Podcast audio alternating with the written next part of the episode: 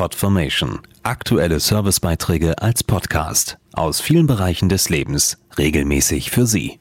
Heute Ernährung und Sport. Die Fußball-WM. Kein Ereignis versetzt ganz Deutschland gleichzeitig in so helle Aufregung. Besonders wenn unser Team spielt, wird fast überall mitgefiebert. Ob zu Hause, im Garten, in der Kneipe, bei Freunden oder beim Public Viewing. Vor allem bei spannenden Spielen und wenn der Schiri pfeift, gehen da schon mal mit einem die Nerven durch. Und die Anspannung steigt und steigt. Sportprofessor Ingo Frohböse liefert Tipps und Tricks, wie wir auch den spannendsten WM-Fußballabend ganz locker überstehen.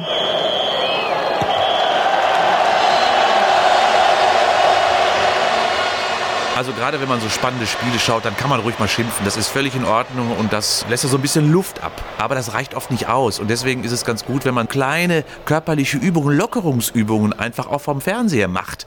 Die Muskeln von oben nach unten einfach anspannen und entspannen. Die Füße werden fest auf den Boden gedrückt, die Oberschenkel aneinander gepresst, Bauch und Po angespannt und die Handflächen dann auch vor der Brust zusammengedrückt. Das spannt den gesamten Körper an und danach hat der Körper eben Lust, sich maximal zu entspannen entspannen. So macht das Gucken des Spiels auch wieder richtig Spaß. Aber das Beste ist, machen Sie doch mal die Lockerungsübung des Stadions nach.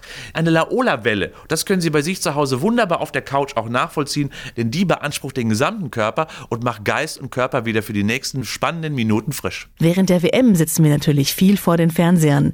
Das Fußballfest kann aber auch ganz im Gegenteil für mehr Bewegung in den Familien sorgen. Wenn Sie sowieso sportlich aktiv sind, ist es wirklich kein Problem, gerade in dieser Zeit der WM doch ein bisschen inaktiver zu sein. Wer aber sowieso zur Gattung der Couch Potatoes gehört und vielleicht seine Kinder sogar in diese Richtung so ein bisschen prägt, der sollte die WM als sehr guten Aufhänger nutzen, um mehr Bewegung in sein Leben hineinzubringen. Gehen Sie doch mal einfach mit Ihrer Familie auf den Bolzplatz oder Sie organisieren mit den Nachbarn, mit Freunden einfach eine kleine Mini-Fußball-WM, zum Beispiel am Wochenende. Das macht Spaß und vor allen Dingen ist es so der erste Ansatz wieder zu einem bewegten Leben zurück. Professor Frohböse setzt nicht nur beim Sport, sondern auch beim Thema Naschen und Knabbern auf die Eltern als gutes Vorbild. Wenn man so Fußball schaut, dann gehört ja gerade das Naschen und Knabbern von salzigem Süßen irgendwo dazu. Und ich finde es wirklich völlig unsinnig, gerade bei einer WM, die nur alle vier Jahre stattfindet, wirklich jetzt sich zu reglementieren und sein Naschverhalten zu überdenken.